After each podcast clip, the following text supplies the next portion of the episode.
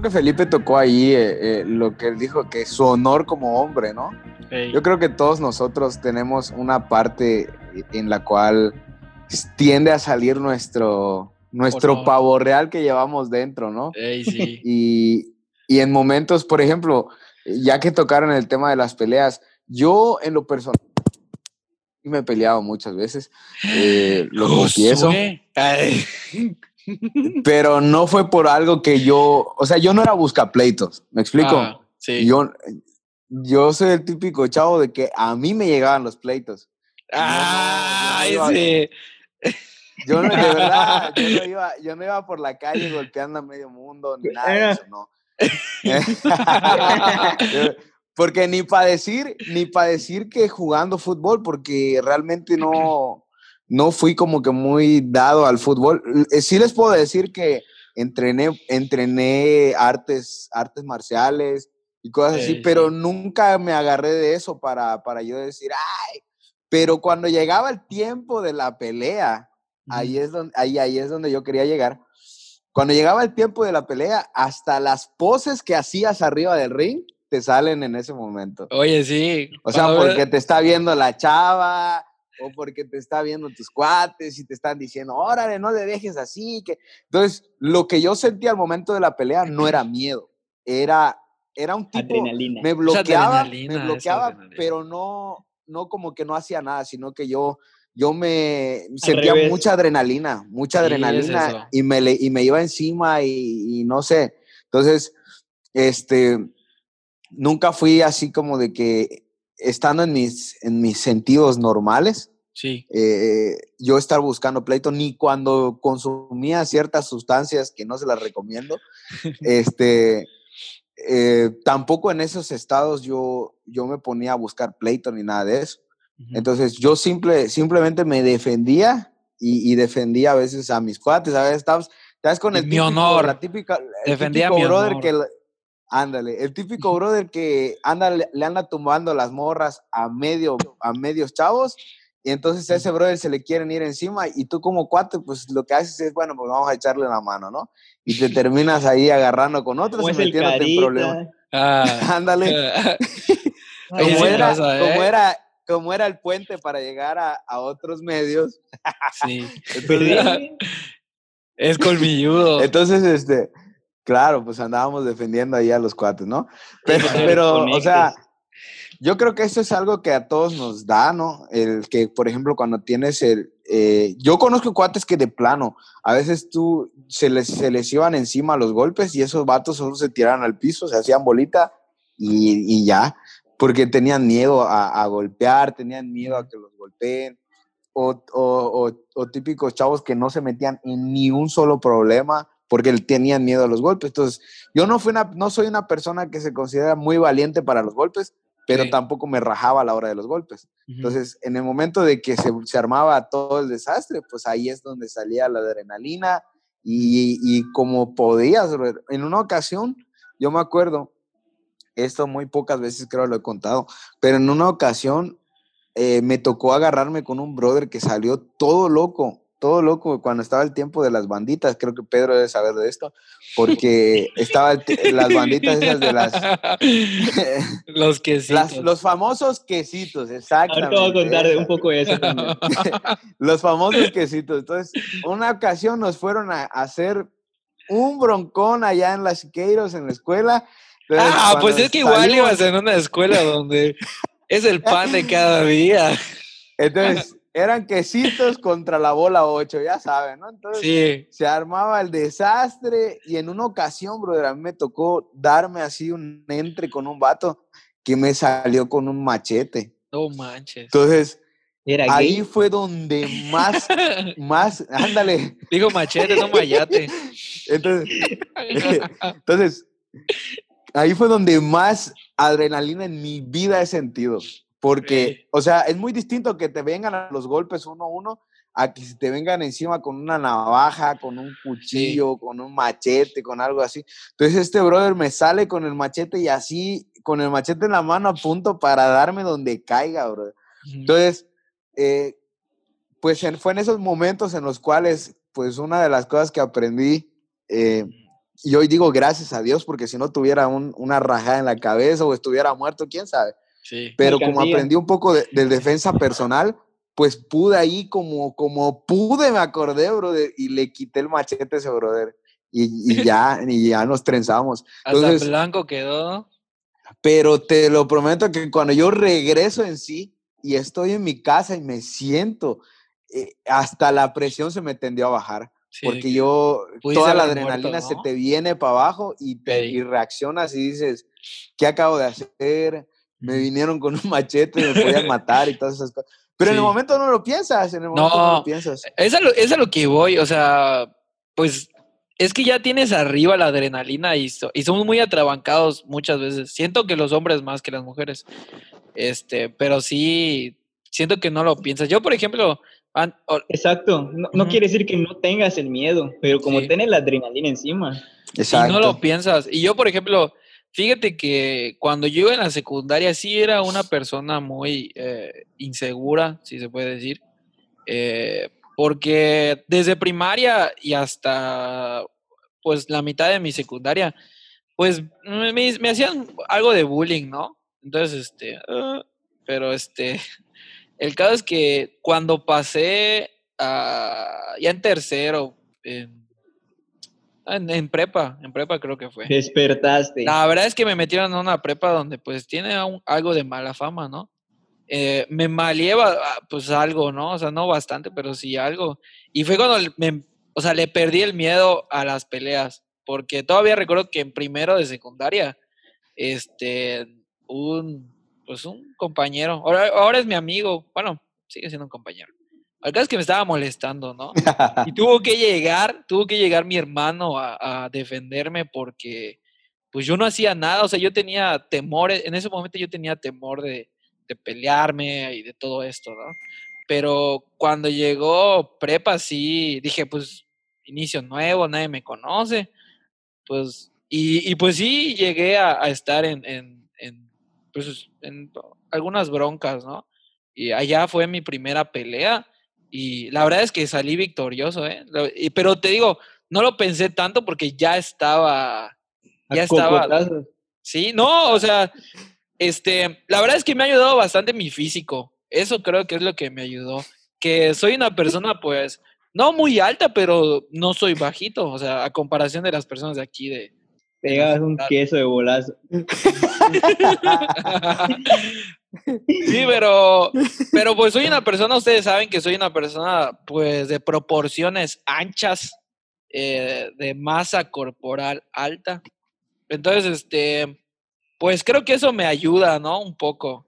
Y fue cuando empecé mi, mi vida de, de pelea. Ay, sí, no es cierto. No, no estado muchas, pero, pero pues fue la primera vez que le perdí el miedo. O sea, hoy en día pues soy como de que no soy peleonero, o sea, no ando buscando problemas, no ando buscando pelea por todos lados. Pero digo, hey, pues si, si se presentan, pues ni modo, ya estoy ahí. O sea, ya no me da miedo. Pero aunque ahorita sí, aunque ahorita sí, hasta pelearte en el tráfico da un poquito de, pues dependiente, ¿no? O sea, porque pues ahorita ya te sacan una fusca. Sí, te sacan una fusca y ahí quedaste, ¿no? O te sacan un machete, como dice Josué, o sea, nunca sabes. Y mi mamá siempre me regaña por esto porque soy muy de, pelearme con, en el tráfico. Y es a lo que voy, o sea, siento que no pienso yo las cosas. Eso es lo que me pasa. Que quizá no es que yo haya perdido el miedo, sino que no pienso en, las consecuencias de lo que puede traer mis actos en el momento, porque pues me pongo a pelear en el tráfico, cosas así, y mi mamá me dice, deja de estar peleando, Felipe, que no sé qué, porque qué tal si te hacen algo, no sabes con quién te peleas, y así. Y sí, o sea, realmente puede que alguien se baje y, pues me pegue un balazo, o sea, ha pasado, ha pasado hoy en día, pues ha pasado, antes no, no mucho, pero pero hoy aquí, en, nuestra ciudad, que era una ciudad bastante tranquila, pues sí. Ya no se puede hacer eso. hay gente que, que, la verdad es que se pone muy intensa. Entonces, pues sí, y apenas, fíjate que apenas hace, ya, ya nos cambiamos de tema, ¿eh? Porque estábamos hablando de temores y terminamos hablando de peleas. Pero no, no, ahorita voy, voy, a, voy a decir por qué lo toqué, por qué toqué el tema. O sea, hace un momento, hace unas horas, me pasó algo así, o sea, de que eh, me pasó un rollo con una persona, no, no, fui a comprar una cosa y me trataron mal y así. Y la verdad, les voy a ser sincero, me bajé de la cruz. Sí, le refresqué eso. Porque el vato me trató, sí, horrible. Eh, te las voy a contar. es que yo, yo estaba consiguiendo un sombrero de esos de pajas y ya sabes, ¿no? El caso es que este. Como menonita. Eh, sí, o sea, para la playa. El, caso es que pues encontré uno en Facebook y, pues le mandé mensaje a este brother y, ya yo vi uno, o sea, un modelo y le dije, o sea, ¿cuánto está? Y me dijo, pues 60 pesos, pero te lo dejo en 50. O sea, ni siquiera le regateé yo, o sea, él me dio el precio. Y le dije, ah, bueno, está bien, voy por él, ¿no? Y ya fui y me bajé y, y pues ya llegué a la casa. Entonces, este, pues el vato, no sé si era ese con el que hablé, pero se estaba levantando así, todo fodongo, y quién sabe qué. Y ya me dijo, pues tengo estos. Y me los mostró. No estaba el que yo quería. Este, los precios que él puso, o sea, que me dio, no sobrepasaban ni los 90 pesos. O sea, estaban muy baratos, como, los, como me dijo él. Entonces, pues vi uno que más o menos me gustó, no me convencía. Entonces estaba, no sé, no sé qué. Y así. Entonces le dije, hey, ¿en cuánto este? Hasta me lo probé y no muy me convencía. Lo estaba todavía pensando. Le dije, ¿en cuánto este? Y me dijo, pues está en 140, pero te lo dejo en 100 y, y ya, ¿no? O sea, te lo llevas. Y yo así como, ah, no lo sé. O sea, no porque, o sea, no porque no tuviera el dinero, sino que no primero, valía. Ajá, no sentía para que para mí lo valía y además, o sea, este, pues no sé, ellos me habían dado otro precio y me habían mostrado otro sombrero. Entonces yo le dije, es que yo quería el otro, le dije, además, este, de, el otro estaba más barato, o sea, no sé, no me convence este. Ni siquiera me terminó de dejar de decir. Y me dijo, pues está en 140 y te lo voy a dejar en 100, pero si no lo quieres. Y me lo arrebató el vato, o sea, no lo, me dijo, no lo compres. Y me lo arrebató así súper, pero mala onda, súper malísima onda. no, no se imaginan la impotencia que me dio de que estaba él dentro de su casa. Y se metió así, pero es que me molestó tanto que me arrebatara las cosas. Y yo, ¿sabes Eres estornudado y le dices que tienes COVID. Pato, pero ¿sabes qué? Era un, era un güey que estaba, si yo estoy, yo estoy grueso, estoy gordito, ese vato estaba más grueso. Y se veía maleante, ¿eh? Pero en ese momento la adrenalina en mí así, estaba así y, ni siquiera me había subido mi carro. Y le grité, pues por eso no vendes nada. Y, ya el vato se volteó y me dijo, pues sí, tú más. Y ya, pues le dije, pues también la tuya, le dije. Y ya agarró y se metió a su casa tú. Pero ya, pues, como ya vi que se metió a su casa, me fui yo. Y dije, pude haber muerto en ese momento. Pero no me di. Y mi abuelita iba conmigo, vato. Yo estaba en el carro. Y me dijo, ay Felipe, ¿por qué te andas peleando con la gente? Es un grosero ese señor, pero tú no tienes por qué andar peleando. pero es a lo que me refiero, o sea, de que ya tenía la adrenalina. Yo estaba molesto, o sea, estaba chiviado porque me parece una falta de respeto. O sea, todavía fui a comprarle algo, o sea, creo que estamos en un momento de, de la vida en donde pues no debes de, de tratar así a, a, tu cliente porque pues, pues yo no sé si, si tiene o no dinero el vato, pero pues o sea, desperdició una venta, una posible venta, porque quizá ahí si lo veía un rato más yo se lo compraba. Pero se puso así, o sea, bien intolerante el vato y, y pues yo igual me molesté. Y, y pudo haberme, o sea, ¿qué tal si sacaba un machete el vato? De hecho, fíjate que cuando publicó los sombreros también estaba vendiendo un machete. Entonces, pudo haber salido a machetearme. gratis, gratis. Exacto, pude haber muerto gratuitamente, pero por un sombrero, imagínate. Pero eso es a lo que voy. O sea, creo que no piensas eh, cuando las cosas, en la situación, eh, la adrenalina la tienes. O sea, es tanta tu molestia que no piensas en lo que haces. Y a mí me pasa mucho eso. O sea, por eso dije hace rato que, que no es que yo sea buscapleitos, pero pues cuando algo me molesta o me hacen algo, pues sí, no, pues reacciono de una mala manera. Debería de ser diferente, pero, pero así reacciono. Entonces, pues, esa es mi anécdota. Pues volviendo al tema y ya a lo que tenemos que hablar. Yo toqué este, toqué este punto de, de, de los golpes, de los miedos, eh, por, por algo que leí también. Porque había estado sucediendo un fenómeno que ya ni es tan fenómeno en este sentido de que ya mucha, mucha gente sabe, es una noticia que no es nueva. ¿Cómo es que en Japón el nivel de mortalidad era un poco más baja porque eh, muchos, muchos de los nuevos jóvenes no soportaban presiones, miedos, cosas que tengan que ver con sus emociones, se mataban, ah, o era una generación muy de, muy de cristal y cosas así. Entonces, se, hizo se empezaron a hacer investigaciones, estudios y todo lo que tiene que ver, ya saben, gente que investiga.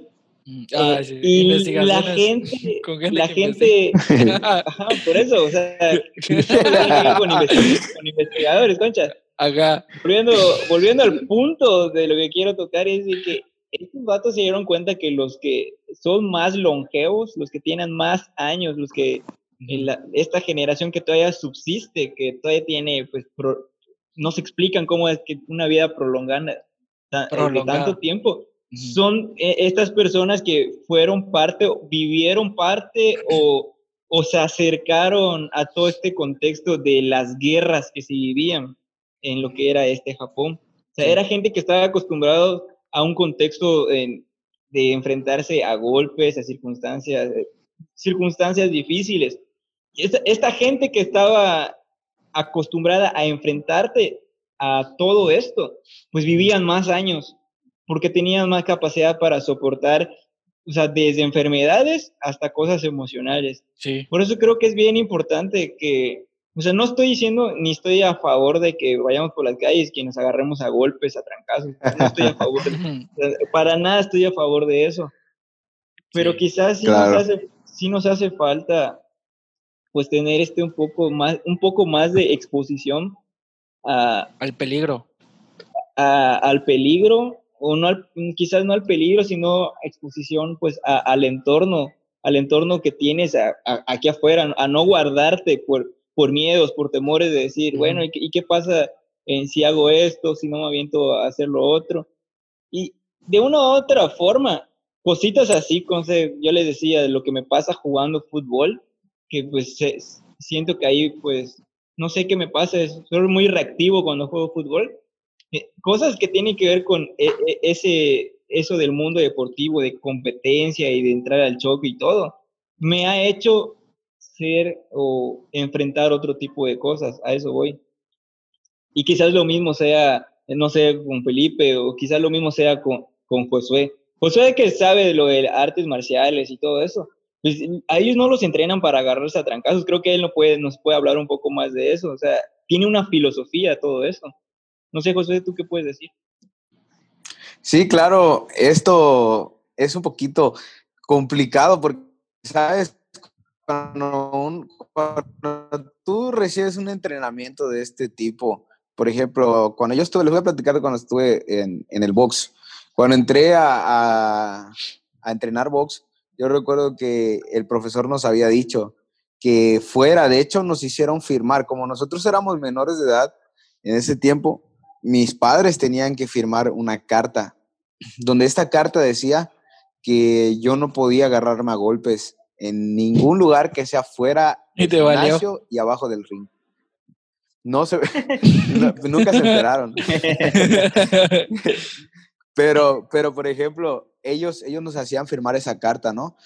Y ahí decía que toda persona que se agarra fuera de, un gimnasio, eh, las autoridades pueden hacer pasar como que tú agrediste con arma blanca. O sea, que a ti ah, te consideran un arma blanca.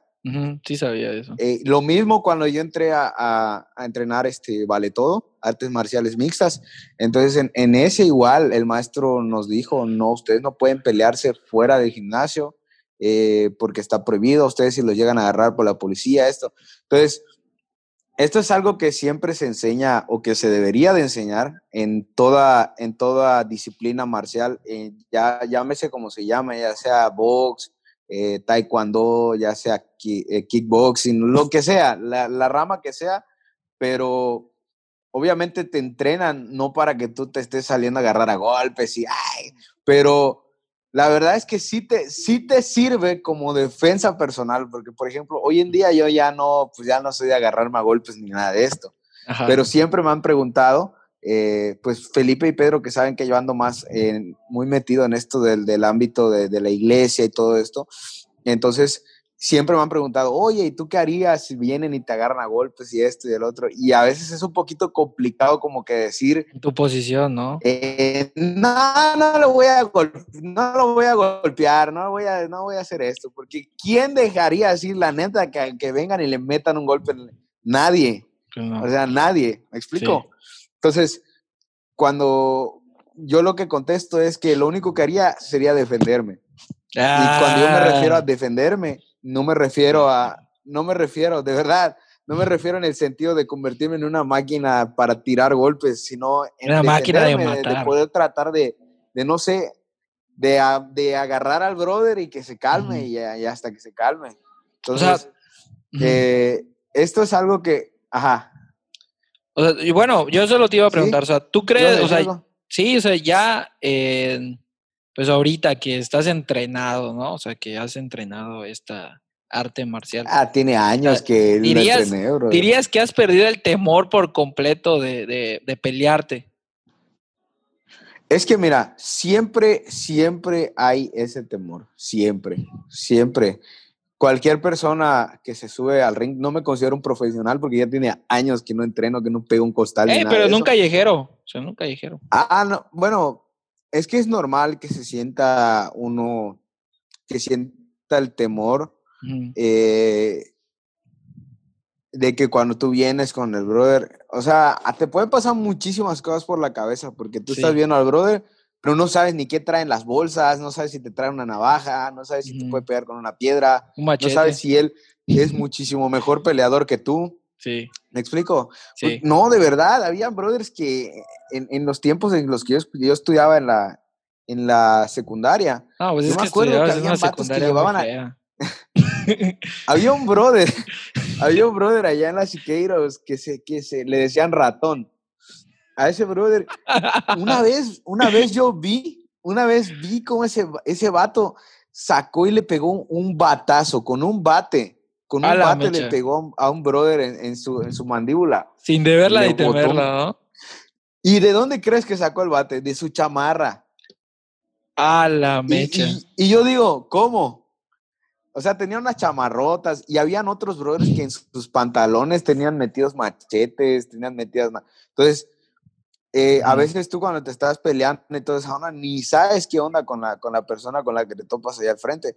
Pero obviamente, eh, volviendo al punto que, y a la pregunta que hizo Pedro, pues una persona que entrena una disciplina marcial eh, se convierte en un arma blanca. Las autoridades te toman como arma blanca cuando tú, tú lastimas a una persona de un golpe, porque toda persona que hace contacto, que entrena este tipo de, de, deporte, de contacto físico, sabe dónde pegar y sabe qué pues golpe pegar.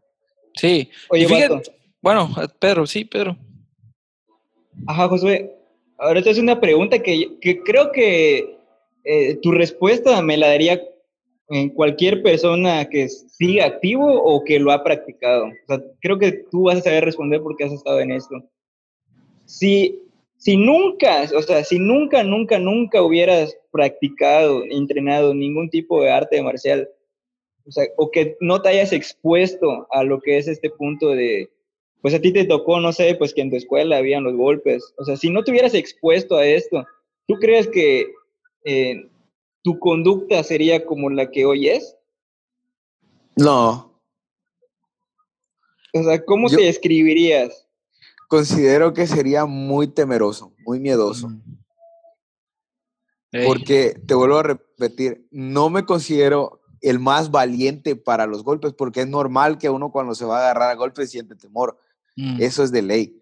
Pero, pero tampoco me rajo, me explico. Mm. Entonces. Porque ya lo probaste. exactamente. Yo creo, es más, yo llegué al punto, te voy a decir, te voy a decir esto. Yo llegué al punto de que cuando me agarraba golpes, fíjate, fíjate cómo, cómo yo reaccionaba y cómo, cómo mi, mi mente recepcionaba cuando debía de, de, golpear. Yo esperaba hasta que me golpearan. Sí pasa. De verdad. Y ya, cuando me golpeaban, eso me encendía a mí. Ah, oye, mira. Entonces yo me iba allá encima. Esa era mi reacción. Yo no, yo no tiraba el primer golpe. A mí me pegaban y entonces yo me iba encima. Pero, pero... Muchos dicen, quien pega primero, pega dos veces. Pero hay otros que dicen, o sea, hay otros que dicen, no, o sea, si, me pegas voy a saber qué tan bueno eres. O sea, igual, si me tumbas de la primera, pues ya fregaste. Pero si no me tumbas, papá.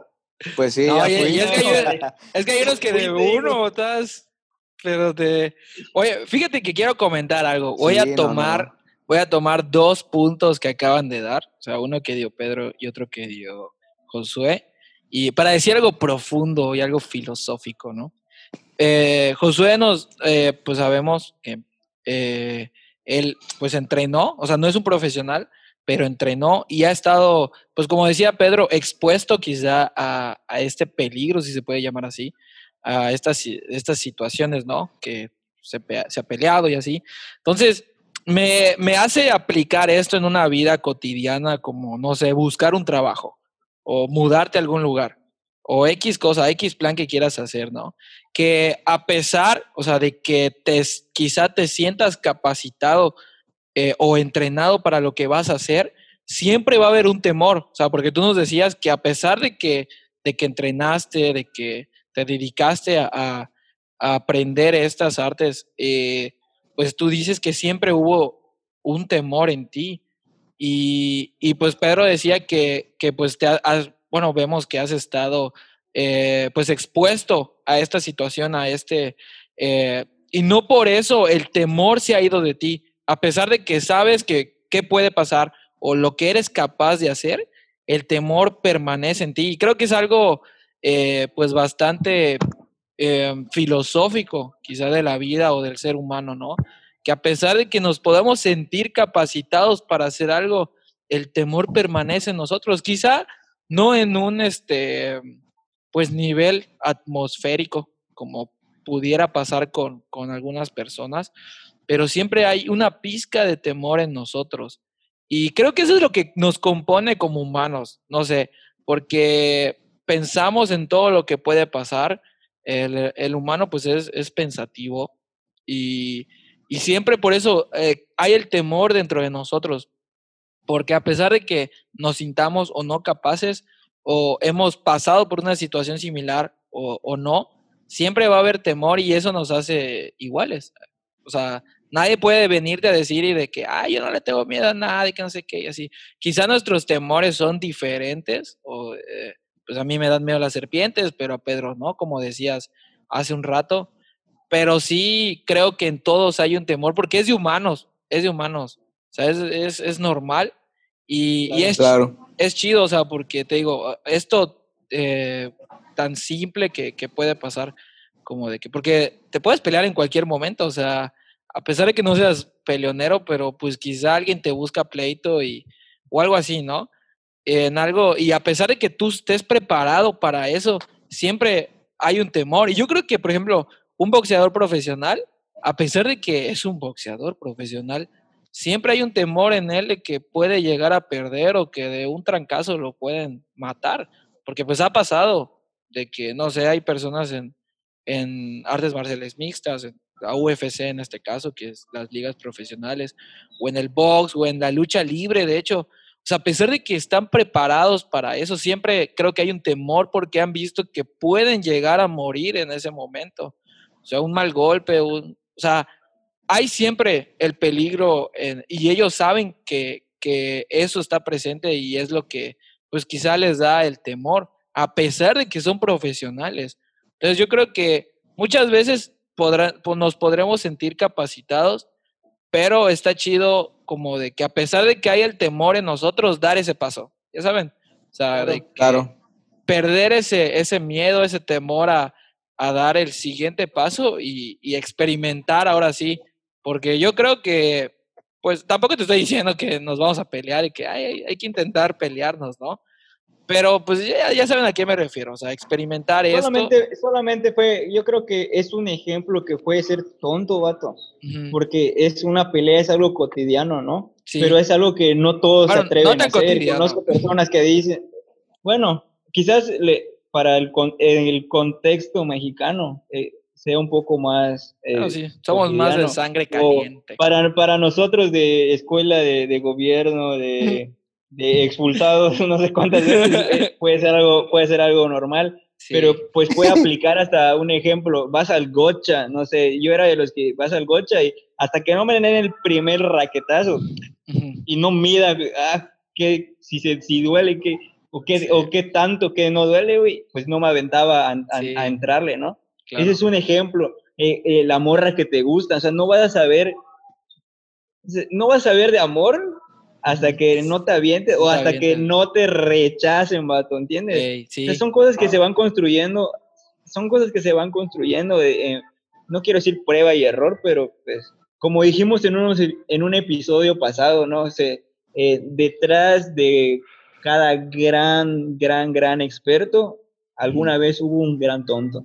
Sí, pues sí. O sea, creo que la experiencia es lo, que, lo que nos forma, ¿no? Eh, creo que, que, pues como decía, o sea, em, no, no nos quedemos con las ganas de, de hacer las cosas porque, pues, igual y si el hubiera no existe. O sea, no luego te digas, ay, si hubiera esto, es, hecho esto o lo otro y no lo hiciste por, por el temor de hacerlo. O sea, y yo hablo de un temor como, como de incertidumbre, o sea, tampoco como de, de miedo a un peligro, porque siempre va a haber un peligro. La verdad es que yo ya no me preocupo como de... Antes sí, te digo, en la secundaria sí era algo inseguro, algo miedoso.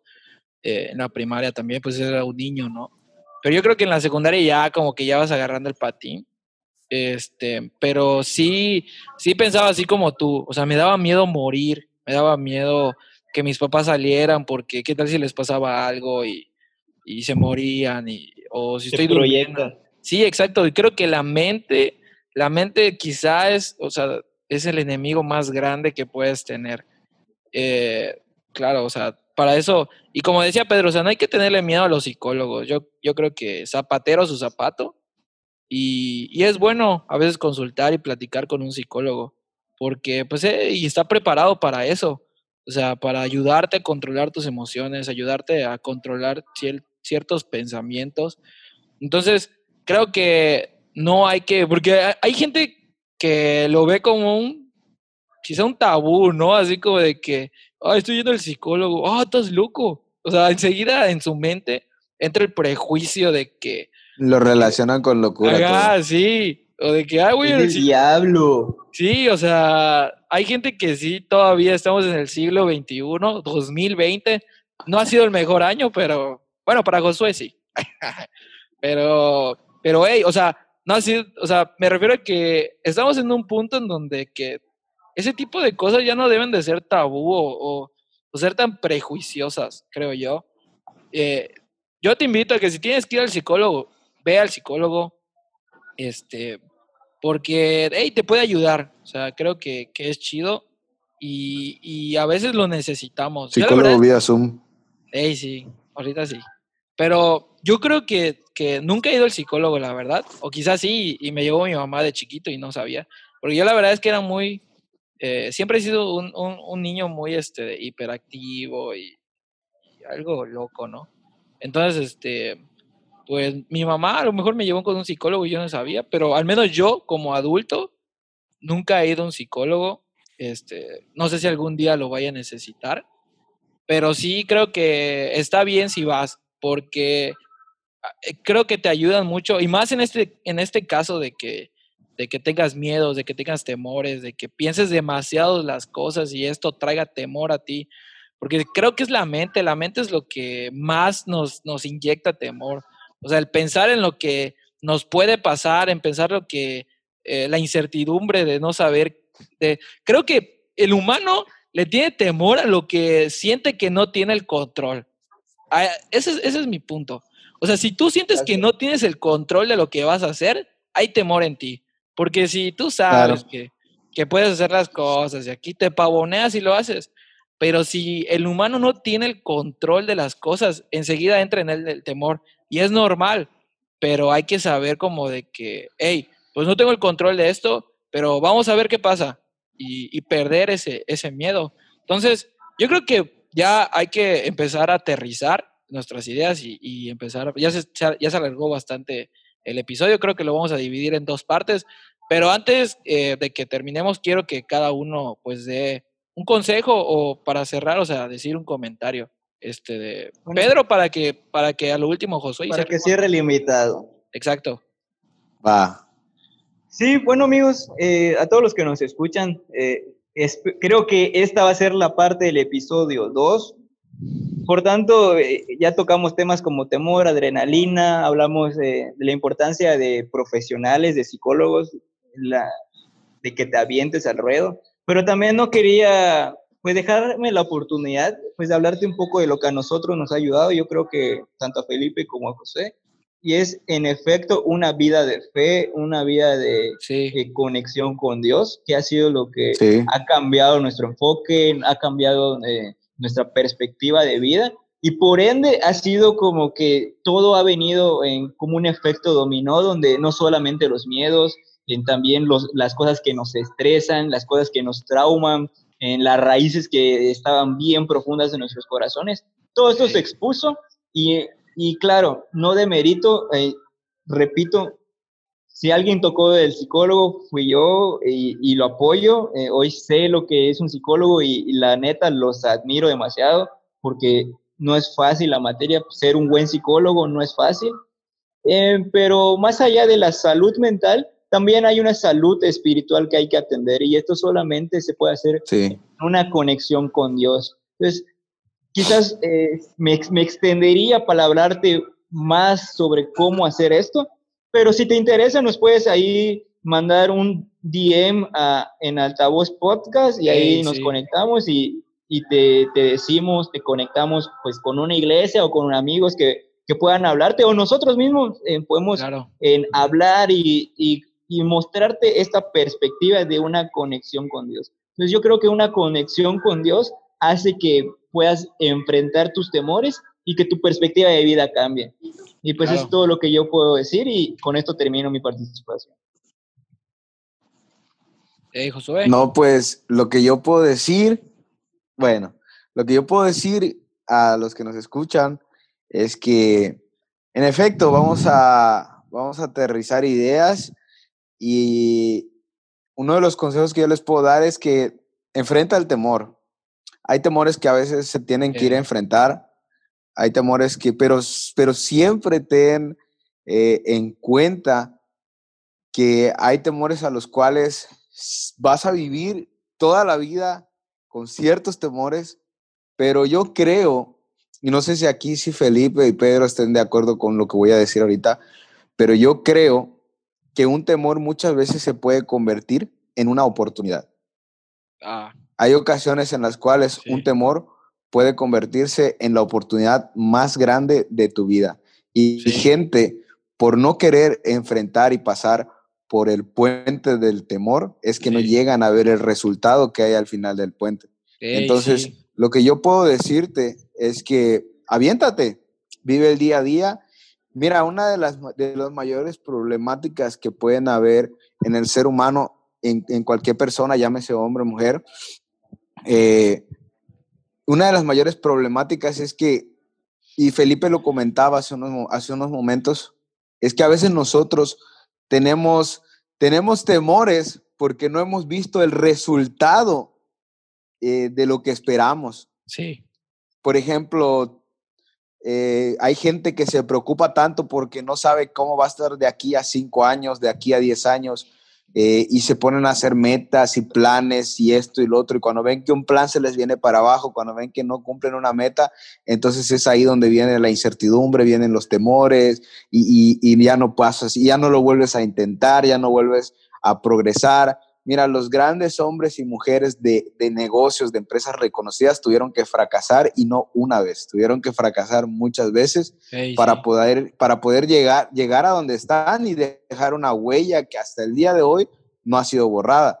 Entonces, yo lo que te puedo decir es que vivas el día a día, disfruta lo que estás viviendo, no te preocupes por el mañana, no te preocupes por qué vas a vestir, no te preocupes por qué vas a comer, no te preocupes por lo que vayas a hacer, simplemente mantén los pies en la tierra y quiero tomarme este tiempecito ya para terminar y decirte que efectivamente lo que mencionó Pedro, una vida de, de fe, una vida en la cual nosotros podamos darle parte a Jesús, eh, tanto Felipe como Pedro como yo, somos hombres, somos mortales, eh, tenemos defectos, tenemos problemas, tenemos temores como cualquier otra persona, pero tenemos que decirte a ti que la única manera en la que nosotros hemos podido proyectar nuestros temores y aventarnos ha sido con la ayuda de Dios. Entonces, si tú te tienes, te tomas un tiempo y puedes decir, eh, tengo algo que necesito solucionar y no sabes cómo hacerle, enviar un mensaje a mis amigos, enviar un mensaje a mí, en el podcast de, de en altavoz. Entonces, allí vamos a saber conectarte ya sea con alguna persona o como dijo Pedro, podemos igual ayudarte en lo que podamos. Estamos para servir. Y pues bueno, gracias por la invitación a mis amigos, a Felipe, a Pedro. Y pues yo sé que no va a ser la primera ni la última. Esperemos eh, pues pronto volver a tener una plática muy, muy chida. Sí. Hey, pues creo que ha sido un capítulo bastante largo. La verdad es que fue una plática bastante amena. Y más, o sea, pues es que a Josué lo conocemos desde hace mucho. Como dije al principio, pues casi, casi mi hermano. Yo diría que mi hermano, este, lo aprecio mucho y, y creo que por eso, pues hay muchas cosas que de hecho, nos faltaron platicar quizá, pero pues para no hacernos tan, largos, pues ya decidimos cortarle, ¿no? Y bueno, para terminar, este, creo que es algo eh, muy importante lo que decía Josué, ¿no? De que no tengamos miedo de hacer las cosas, de que todo buen empresario, todo hombre exitoso, eh, pues falló y, no por eso pues desistió, ¿no? Entonces yo, yo los invito también a que pues pues pierdan quizá ese temor, o sea, que den ese, ese paso y, pues hagan lo que tengan que hacer, o sea, eh, pues tampoco, eh, como dice Josué, eso, eso que dijo me gustó muchísimo, de que a veces un temor puede pues abrirte una puerta, o sea, puede ser algo que, que te lleve a la cima quizá. Entonces, no perdamos esas oportunidades por temor, o sea, no nos quedemos con las ganas, no, no, no nos quitemos esa oportunidad de ser grandes por el miedo, por el temor de lo que nos puede pasar, ¿no? Y al final de cuentas, pues vive tu vida, vive tu, día como si fuera el último. Eh, creo que a veces nos, nos preocupamos mucho por, por lo que nos va a pasar y, lo que puede depararnos el futuro, ¿no? Entonces, pues este fue el episodio, bueno, no sé si lo dividiremos en dos, pero creo que es el 6 o el 7, quién sabe. Y nos estamos viendo en un siguiente episodio. Espero que les esté gustando. Eh, no sabremos si este es el último o no, pero nos gustaría también que, como dijeron eh, Pedro y Josué, que si necesitan, que si quieren que los conectemos o que o si quieren platicar algo así, este, nos contacten en el Instagram, nos manden un DM y créanme que nosotros estaremos eh, pues felices de, de ayudarlos y de aconsejarlos quizás, o sea, no sé, en lo que podamos pues apoyarlos, ¿no? Entonces los dejamos hasta aquí y nos vemos en un siguiente episodio. Bye.